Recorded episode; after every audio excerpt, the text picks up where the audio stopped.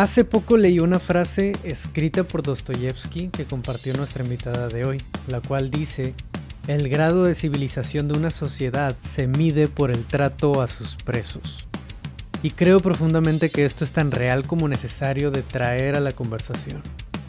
Trabajar con hombres en las prisiones es la representación colectiva del trabajo de sombra, algo que hemos hablado mucho en este podcast hasta no trabajar en lo que se ha considerado por tantos como lo peor de nuestra sociedad, y aquí uso las comillas, no mejoraremos en nuestra totalidad.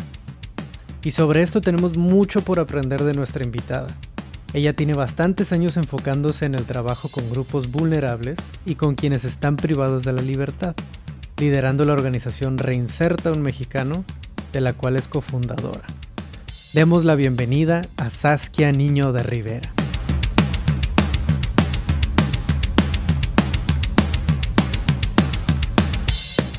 Saskia, bienvenida. No, al contrario, Ricardo, gracias. Saskia, siempre empezamos estos podcasts, esta, estas sesiones con nuestros invitados con una pregunta muy importante que es, ¿qué experiencia, qué fue lo que viviste en tu historia, en tu pasado, que te llevó a hacer lo que estás haciendo ahora? Esa pregunta me genera mucho conflicto. Eh, me genera mucho conflicto porque a veces siento que la gente necesita una excusa o una razón para hacer lo que nos compete hacer como ciudadanos y como ciudadanas. ¿no? no hay, especialmente con temas de activismo, de repente, ah, bueno, es que ella se dedica a eso porque le pasó esto, o él se dedica a esto porque vivió esto, y entonces a partir de ahí eh, se toma una postura y como a mí no me ha pasado nada, pues entonces yo no tengo por qué hacer nada. No, no, yo creo que la vida nos va definiendo como seres humanos eh, más o menos empáticos y, y, que quieren o no involucrarse a ser parte de una solución y basta con leer las noticias o basta con, con saber tantito lo que está pasando en tu país para que, para que eh, te vuelvas parte de la solución y no te quedes como parte del problema. Ya, por supuesto. Creo que es una respuesta súper válida, súper importante también de hablar de desde esa postura, ¿no? De no solo los que han vivido algo tienen que hacer algo, sino todos en realidad, todos nos compete. al final todos hemos vivido algo, ¿no? Este, o sea, yo, yo, yo, yo no soy diferente a, a muchas de las mujeres de este país que han vivido violencia sexual, discriminación, eh, inequidad, eh, ¿por qué mi historia es más importante o por qué mi historia merece un micrófono a diferencia de las cientos de otras mujeres, ¿no? Eh, creo que eso es importante que, que lo entendamos, ¿no? No, no necesitas una excusa para hacer. Claro. Y sin embargo, algo que he notado mucho y, y en sí hemos estado trabajando y colaborando con diferentes proyectos, pero son muy pocos en realidad los que están trabajando en espacios como los que tú trabajas, en el ámbito penitenciario, en el ámbito de, de las personas privadas de la libertad. Así que primero que nada, pues felicitarte por ese trabajo que estás haciendo y por otro lado, hacerte la pregunta, ¿por qué es que estás trabajando ahí en ese, en ese lado? Porque algo que pudiera decir es, ese es un trabajo que la mayoría no quiere hacer, que sabe que, que muchos saben y sabemos que es necesario, pero que muy pocos están dispuestos a hacer realmente. Yo creo que México ha satanizado el tema de las cárceles. Eh, creo que una consecuencia directa de la ausencia de Estado de Derecho y de justicia tiene que ver con el que necesitemos una excusa para, para pretender que hay justicia. Y eso ha sido el odio hacia la cárcel. ¿no? hemos depositado en nuestro sistema de justicia penal este, em, este, este enojo como si depositar a gente en las cárceles del país sea la solución a la justicia. Pero como no hay justicia, ¿no? En México se denuncian el 94% de los delitos no se denuncian en este país, del 6% que sobra, la mitad ni siquiera se soluciona. Eh, hay una revictimización brutal, hay ausencia de confianza en las autoridades eh, penitenciarias y penales. eh, la verdad es que una víctima en este país, una sobreviviente en este país, no alcanza la justicia. Entonces tiene que canalizar ese enojo por otro lado y lo que se ha generado es el entendimiento o el falso entendimiento de que la justicia es sinónimo de venganza. Y eso es el error más grande que podemos tener. Entonces, las cárceles se han vuelto centros de venganza, donde entre peor vivan y entre más años de cárcel tengan y donde peores sean las condiciones, pues vas contentas y mejor vamos a estar nosotros. Y eso es donde creo que, que estamos muy mal. Sí, y creo que va muy de la mano, y corrígeme si estoy en, en un, tal vez en una perspectiva incorrecta o incompleta. Creo que va muy de la mano con esta cultura de la cancelación que se ha ido creando desde hace algunos años hacia acá, ¿no? Que en lugar de enfrentar las situaciones y preguntarnos por qué es que se están dando estas situaciones, porque es que la historia de muchas personas los está llevando a la delincuencia, a las situaciones que, vemos que los llevan a la cárcel, a ser privados de su libertad, en lugar de eso, lo que decimos es, es una mala persona, es un mal hombre, es un, eh, incluso lo deshumanizamos y lo vemos como un monstruo y decimos, solo tiene que ser castigado y solo tiene que ser privado de su libertad, incluso hasta conversaciones tan fuertes como decir, bueno, eso merece pena de muerte, ¿no? En lugar de ir más a profundidad, como decíamos ahorita. Es, es como la, la justicia divina perfecta que no sirve un carajo. Em, y, a, mí, a mí me llamó mucho la atención, fíjate que, que hace poquito eh, yo, yo tengo un departamento en Acapulco y, y llegué con mi hija y el papá de mi hija y, y nos hicieron, nos avisaron que la chava que nos ayudaba con, con la limpieza ya no podía entrar al edificio. Y cuando preguntamos por qué, se nos dijo que, que, que porque esa mujer era esposa de una persona que en algún momento se había dedicado a, a temas de narcotráfico como taxista. A mi primera reacción dije, una mujer inocente se está quedando sin trabajo porque no hay un criterio de una persona que se cree superior o que cree tener la verdad o que ¿qué? nunca ha hecho nada ilegal en este país, político aparte de esta persona. Me dio una impotencia porque solemos decir uno, una persona es un delincuente, ¿no? Pero a poco todos somos lo que hemos hecho alguna vez. Exacto.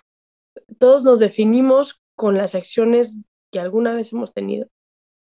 Yo creo que en este país hemos eh, segregado y discriminado a quienes más nos han necesitado, incluyendo a las víctimas. ¿eh? No estoy hablando nada más de los victimarios, estoy hablando de las víctimas también, porque las víctimas en este país no conocen lo que es la justicia. Y por ahí debería de empezar nuestro, nuestro Estado de Derecho y nuestro sistema de justicia penal. Totalmente.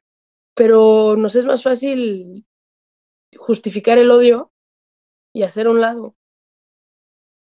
Y como si eso fuera una solución. Eh, México tiene cárceles que están completamente ingobernadas, que están completamente olvidadas y que son nidos de delincuencia, de sobrevivencia. Me acuerdo una vez que me tocó hacer una entrevista con secuestradores en un penal que acababa de entrar la autoridad a tomar control. Aquí le cerran en Chihuahua. Y yo me acuerdo que pregunté, estaba yo entrevistando a un interno, yo le decía, ha de ser muy fuerte este régimen, porque de ser un penal, lo que se conoce como un party prison, ¿no? Una, un penal de fiesta, se volvió un penal súper rígido y con muchísima estructura.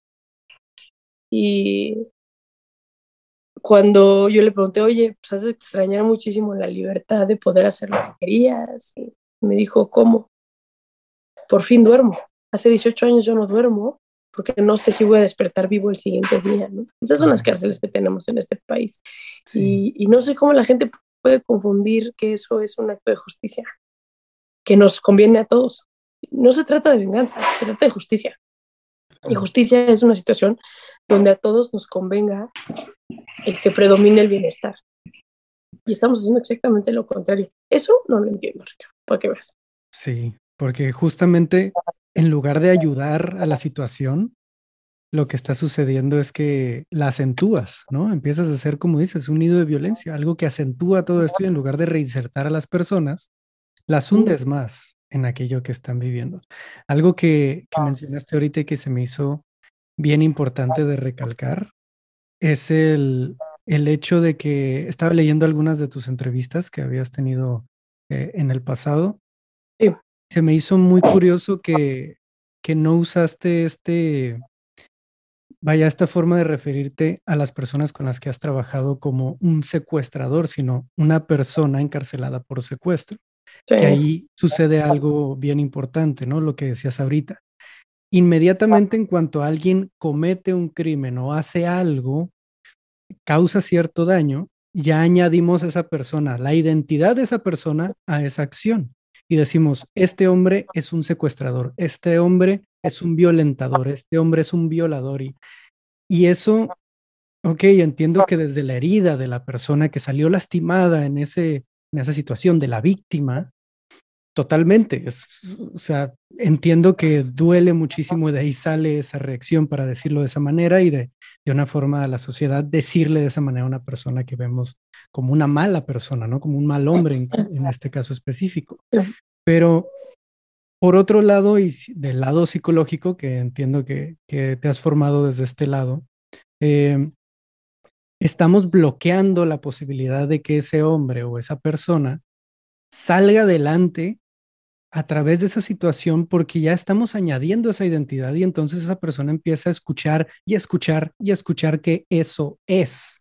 Esa es la base de la justicia restaurativa. Eh, la justicia restaurativa que es el tipo de justicia que la verdad ha predominado en los modelos de éxito más importantes, eh, que tiene que ver con la manera que la persona que agrede o infringe restaura. Y, y, y tú tienes, cuando estás implementando la justicia, no nada más se trata del castigo por venganza, se trata del castigo con la parte restaurativa, con la parte de decir, bueno, ¿cómo puedo reparar aquello que hice? Porque eso no nada más me genera una oportunidad a mí como ser humano, le genera una oportunidad a quien se vio afectado directamente eh, em, de la, de la, de la situación, ¿no? Entonces, en países, en España, en Argentina, en Chile, la, la, justicia restaurativa se usa de manera como muy cotidiana y en México hay una ausencia de eso que tiene que ver con eso que tú estás diciendo, Ricardo, que es, yo no soy, no me define lo que hice o lo que accioné. A nadie nos define lo que accionamos o lo que hacemos.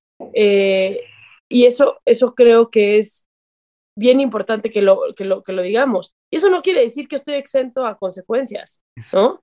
Pero si yo toda la vida, me es que tú, si yo cuando era 14, no sé si cuando tenía 14 años hice trampa en un examen o hice trampa en tres exámenes y hoy a mis 34 me siguen diciendo, ah, ¿sabes que es, que es, la tramposa?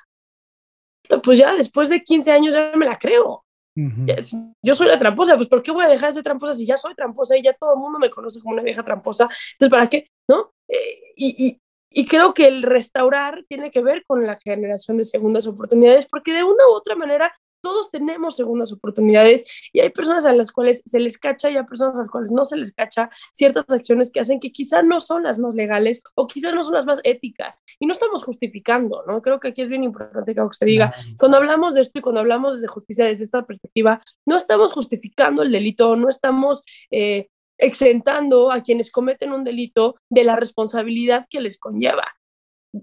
Alguna vez eh, la gente la gente luego cree que soy como la defensora oficial de los criminales, ¿no? La gente me ha llegado a decir, tú eres la defensora de los criminales. qué interesante que la gente me vea así. Bueno, ni siquiera es así, pero qué interesante que, que me vean así. Yo trabajo con gente que ya está en la cárcel. Yo trabajo con gente que, que, que ya está sentenciada, que ya está cumpliendo una pena y que a través de el reparar con una condena pueden entonces cambiar. Yo no me siento con, los, con las personas que están cometiendo delitos en la calle. Si no, tiene que haber un proceso de justicia y, y eso creo que lo tenemos que, que, entender, ¿no? Sí, exacto. Y hace poco me, me, resuena mucho lo que comentas ahorita de que te identifican como la defensora de los criminales. Hace no mucho publicamos un, hicimos una publicación, un post que dice una frase muy corta, pero que tuvo mucho backlash, ¿no? Tuvo una, un rebote bastante fuerte que decía, un hombre que hiere es un hombre herido. Así solamente lo pusimos. Y la mayor respuesta de la mayoría de, los comentarios negativos fue, no estés justificando a los hombres que hieren. Y ahora aquí en ningún momento estoy justificando. Es que la gente tiene que dejar de pensar eso. O sea, yo, yo, yo te juro, cada que hablo así de, bueno, es que eh, los pedófilos, ¿no? los agresores sexuales infantiles son, fueron en algún momento víctimas de violencia sexual. Estás justificando, no estoy justificando, no tiene nada que ver el que, pero en este país, justo el entendimiento de la venganza y la justicia tiene que ver con que te subas a un tren de discurso de odio, ¿no? Y que eso sea como el discurso que tenemos que tener, a veces nos siento, y voy a decir pero como borregos ahí, uno tras de otro, y, el que se atreve a decir, oye, ¿no? Y este ejemplo que acabas de decir es maravilloso. Un hombre que hiere es un hombre herido. Está perfecto, es real, es real. Esto no quiere decir que estés justificando el hecho de que hirió, pero el que estés diciendo, claro, algo hemos hecho mal y yo te puedo decir, la gran mayoría de las personas que están en la cárcel han sido víctimas y sobrevivientes y víctimas y sobrevivientes de trauma y de normalización de violencia constante a lo largo de su vida. Y decirlo no estoy justificando el que esa persona hizo lo que hizo. Pero si no tengo la capacidad de ver y de entender que lo que esa persona hizo se pudo haber prevenido, estamos jodidos. Porque entonces para mí, la definición de pendejo o de pendeja es hacer lo mismo repetidas ocasiones esperando una respuesta distinta. Entonces, lo que estamos haciendo es, comete el delito, lo, lo, juzgo y lo meto a la cárcel. Comete el delito, lo juzgo, y lo meto a la cárcel. Comete el delito, lo juzgo, y lo meto a la cárcel. Sí, y el antes, ¿dónde está el, la prevención? En ese sentido. Y el poder decir, ok, si yo ya no quiero que haya más gente cometiendo delitos y que le estamos metiendo a la cárcel, metiendo a la cárcel, ¿qué tenemos que hacer antes de? ¿No? Exacto, en etapas previas. Y, y ahí es lo que se busca con este tipo de discursos, que es, si estamos hablando de que un hombre que hiere es un hombre herido, bueno, nos está llamando a escuchar la historia que hay detrás. ¿Cuál es la historia detrás de ese hombre que lo llevó a cometer esa situación, esa esa acción que hizo daño. Y ahí es buscar en una palabra que, me he permitido usar bastante en todo este proyecto, que es tener compasión. La compasión para poder bajar la guardia, dejar de escuchar solo desde tu herida, que es muy importante y es totalmente válida, pero escuchar desde la perspectiva de buscar sanar esa herida para que entonces todos empecemos como sociedad, claro, individualmente, pero también colectivamente, empecemos a sanar todo eso que se sigue repitiendo como un ciclo y que nos está haciendo daño a, todos y que empieza antes de cualquier acción, empieza por escuchar y dejar de reaccionar solamente como tú dices, como barregos de escucho que alguien hizo tal cosa y de volada digo, ese hombre es tal, es un violador, es un agresivo, es un violento. Me, me ha tocado escuchar incluso de casos de hombres que sí cayeron en violencia por una situación fuerte en su relación pero que a la hora de querer tratarse y trabajar en ello, ir con un psicólogo, eh, la misma psicóloga les ha dicho, yo no trato hombres violentos. Adiós. Y está en todo su derecho esta profesional de decir sí o no, pero juzgando, decir de esa manera y añadir incluso más a esa situación. Es que de qué nos, es como, es hacer lo borrego, ¿no? ¿De qué nos sirve? Eh, y, en temas feministas es, es durísimo, ¿no? Porque de qué nos, de qué nos, de qué nos sirve el seguir haciendo un lado y discriminando.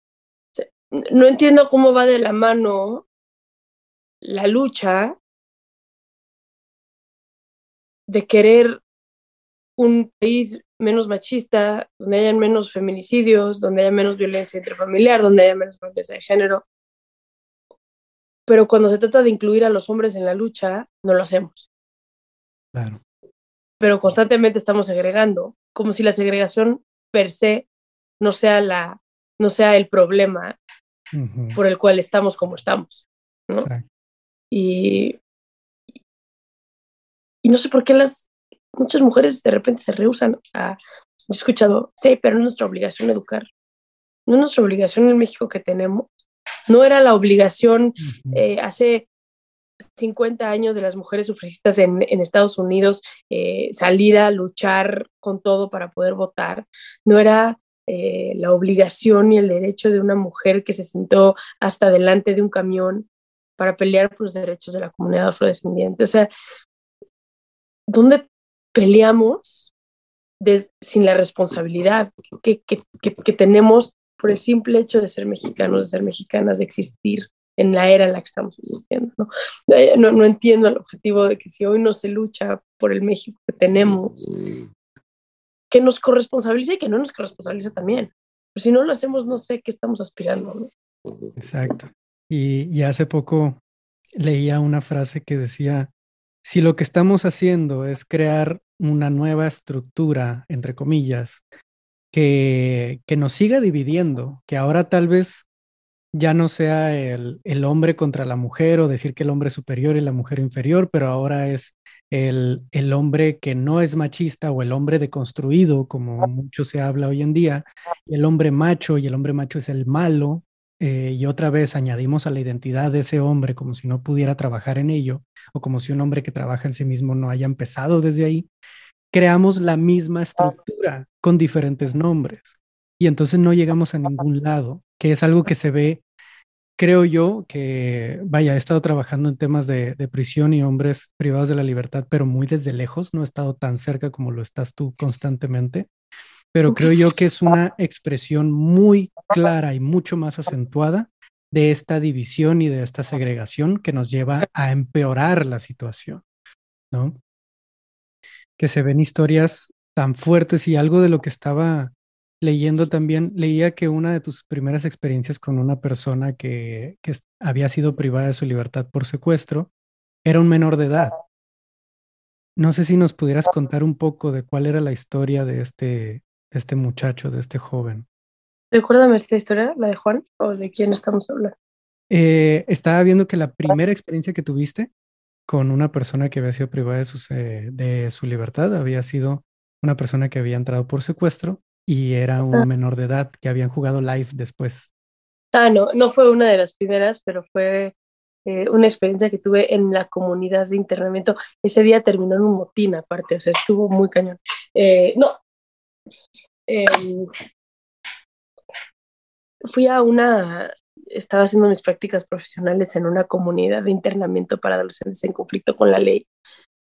Y fue muy duro porque se me ocurrió jugar live eh, con live con, con ellos. Eh, estaba yo trabajando con tres chavos que estaban acusados por secuestro. Y el juego de live, para quienes no lo hayan eh, jugado, tiene un cochecito, tiene unos hoyitos, entonces tú tienes vidas.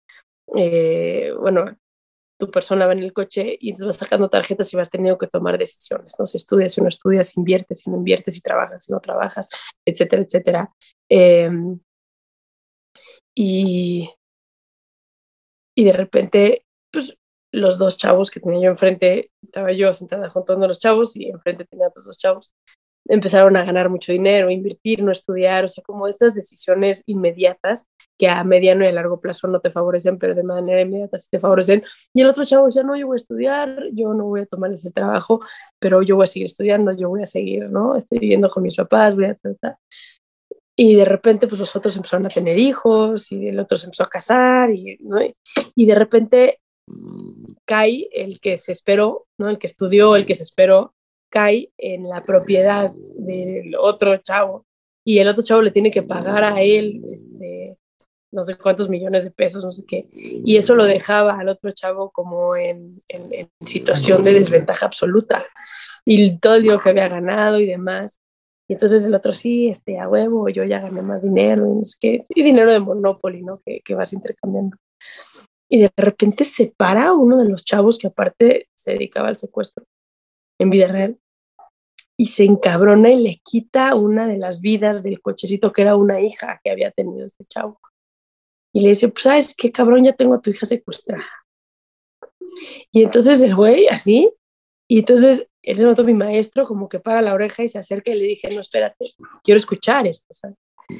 Y la voy a mutilar y si tú no me pagas tanto, la voy a hacer y, y empezó como en un tema así proyectivo. Un chavito de 14 años. Y yo, ¿qué ha pasado este chavo? ¿Qué ha vivido este chavo para, para tener este nivel de enojo, este nivel de encabronamiento en su vida? Me pareció una experiencia bien, bien dura, este, bien dolorosa. Súper proyectado, ¿no? En que empieza a salir ese lado suyo. Entiendo que se ha ido desarrollando. Saskia, te agradezco mucho que nos compartas todo esto. La verdad es que aún si ha sido breve, ha sido una plática muy buena, que creo que es muy importante que estos temas se, se mencionen, sobre todo esta división que se crea tanto, tanto en el día a día como en una situación tan fuerte como la población. En, no, al contrario, Ricardo, gracias a ti por, por, por considerarme en este espacio y por, eh, por pues, por incluirme en esto de Voices of Brotherhood, que me parece bien interesante desde que vi el título. Eh, hay que incluir a los hombres, hay que hablar con los hombres y hay que encontrar soluciones en conjunto. ¿no? Totalmente. Saskia, como última pregunta, ¿cómo podemos nosotros, como personas que tal vez no estamos tan cerca de, de estas comunidades, de estos espacios, cómo podemos apoyar en la situación? Yo creo que en el día a día, o sea, sí, sí creo que está en nosotros apoyar el día a día y está en nosotros eh, crear las condiciones día a día con quienes hablamos, con quienes escuchamos, ¿no? Eh, involucrarse en lo que está pasando en nuestra sociedad desde una, eh, desde una realidad propia, ¿no? Este, no sé, Buenísimo. Bueno, a todos los que nos están escuchando, les voy a dejar las redes de, Saskia si no la siguen todavía y a su proyecto Reinserta. Se las voy a dejar en, aquí en las notas del, capítulo, ya sea que nos estén viendo en YouTube, en, en, Spotify, en cualquiera de nuestras plataformas, para que puedan seguir el proyecto. Es un proyecto grande, es un proyecto muy fuerte, muy potente, que nos puede ayudar a todos a aprender algo bastante necesario. Iba a decir útil, pero no más que útil, es necesario. Es algo que necesitamos todos, tanto en lo individual como en lo colectivo. Así que bueno, les mando un abrazo a todos. Te mando un abrazo, Saskia. Y te agradezco mucho este espacio. Muchas gracias a ti, Ricardo. Un abrazo a ti, a toda la audiencia. Y gracias por, por invitarme a esto. Seguro aquí te veremos de nuevo. Bye, Ricardo. Gracias.